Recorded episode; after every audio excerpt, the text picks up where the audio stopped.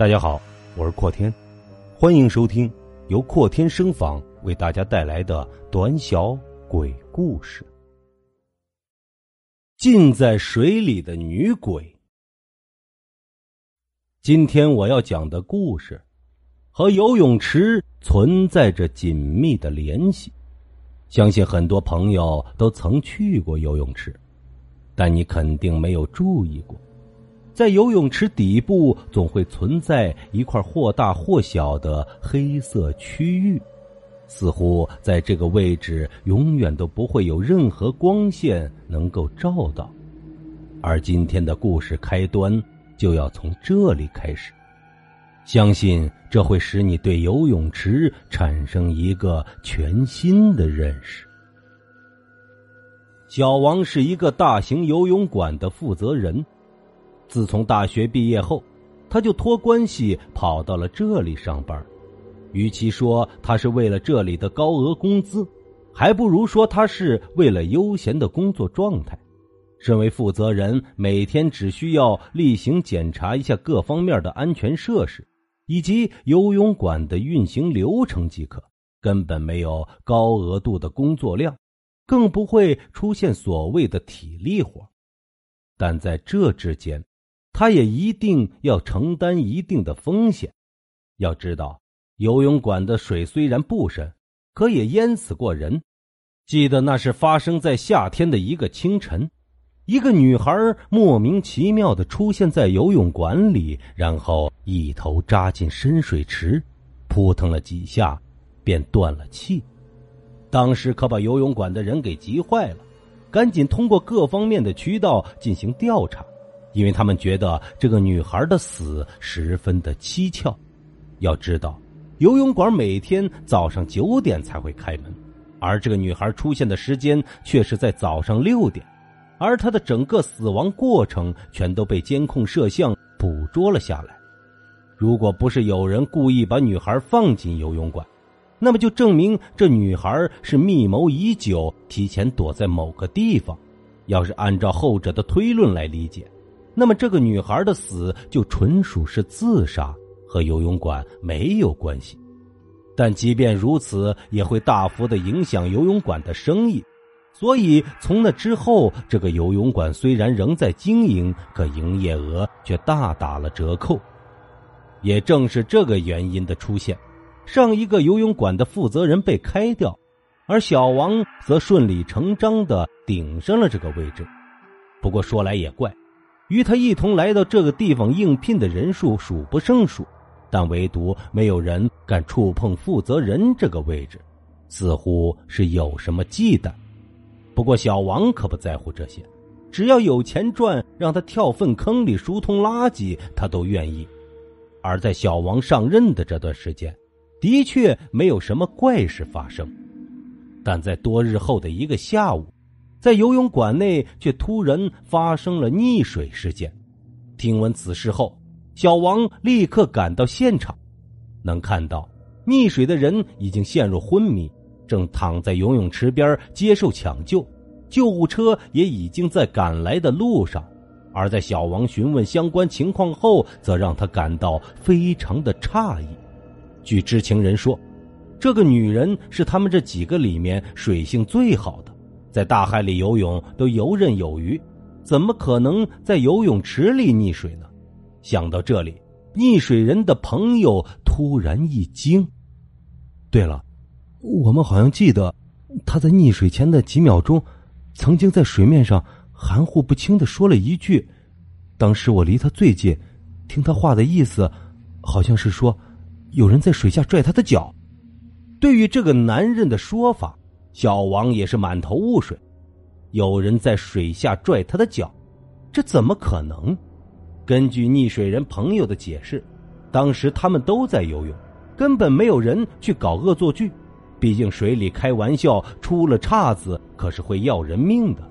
而如果不是溺水人朋友干的，那么又会是谁这么无聊去捉弄一个不认识的人？出于妥善起见。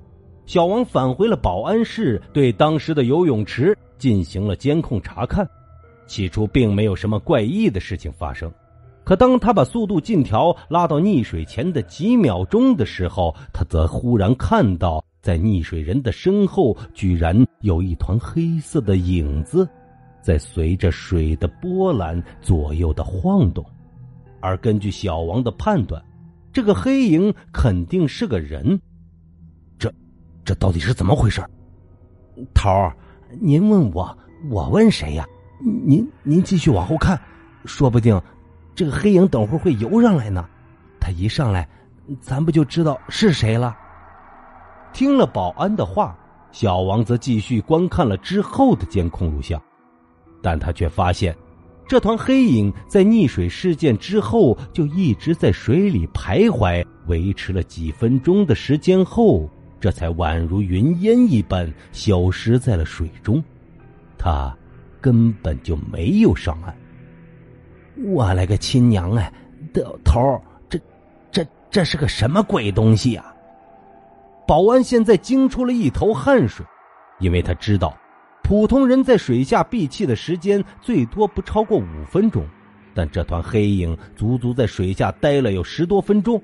除了不需要呼吸的鬼，保安真想不出有什么其他的解释。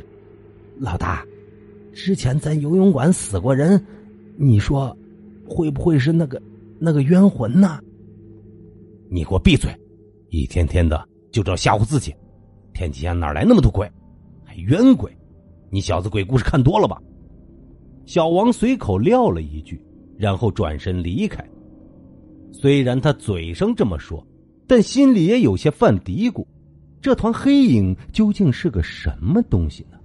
不知道当时的小王究竟是出于什么样的思维考虑。他居然在下午闭馆后潜到游泳池里，想查看一下这地方究竟有什么古怪。他还提醒保安说，务必要时刻注意监控上的动向，如果有什么不对，立刻把他救出来。这一切准备好之后，小王则在游泳池里游了起来。说句实话，他在这地方当负责人也有大半年的时间了，可却从来没有下过水。而今天他还是头回体验到自己管辖的游泳池，可是他在游泳的这段时间内，却并没有什么奇异的事情发生。至于所谓的黑影，更是从未出现。难道是我们看错了？无奈之下，小王只得暂时游回泳池边，并拿起提前准备好的杯子喝了口水。就在这时，他却赫然发现。自己的脚踝竟猛然间袭上一股冰凉刺骨的触感，与此同时，难以遏制的拖拽力则从水底席卷而出，并直接把小王拖入了水中。还没来得及反应的小王，此刻溺在水中，胆怯的狂叫，但从他嘴里跑出的，除了不计其数的气泡外，便再无其他。就在此刻。小王总算是看清楚这藏在水中的黑影，他究竟是个啥？他的确是人，但却是个没有灵魂的人。可能用人来形容他并不合适，因为这家伙的脸上没有丝毫的血色，一双眼睛因为溺水充血而变得鲜红无比，整张面容浮肿不堪，似乎是被水给泡烂的肉。可即便如此，小王还是认出了他的身份。这不正是之前那个早上六点莫名其妙跑进泳池之后又离奇溺死在水中的女孩吗？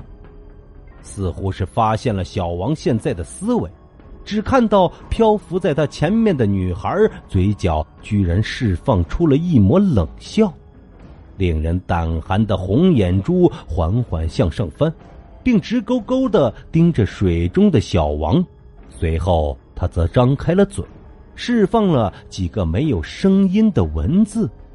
通过嘴唇的口型，小王猜测这几个字应该是“下来陪我”。想到这儿，小王这才猛然意识到，出现在自己面前的这家伙根本就是个女鬼。说来也是可笑。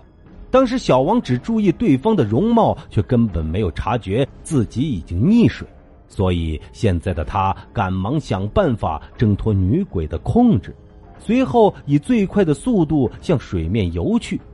可直到他回到水面后，方才迟迟的意识到，现在的自己居然不需要呼吸。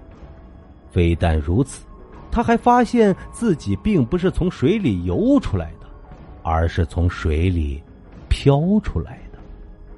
我，我现在怎么了？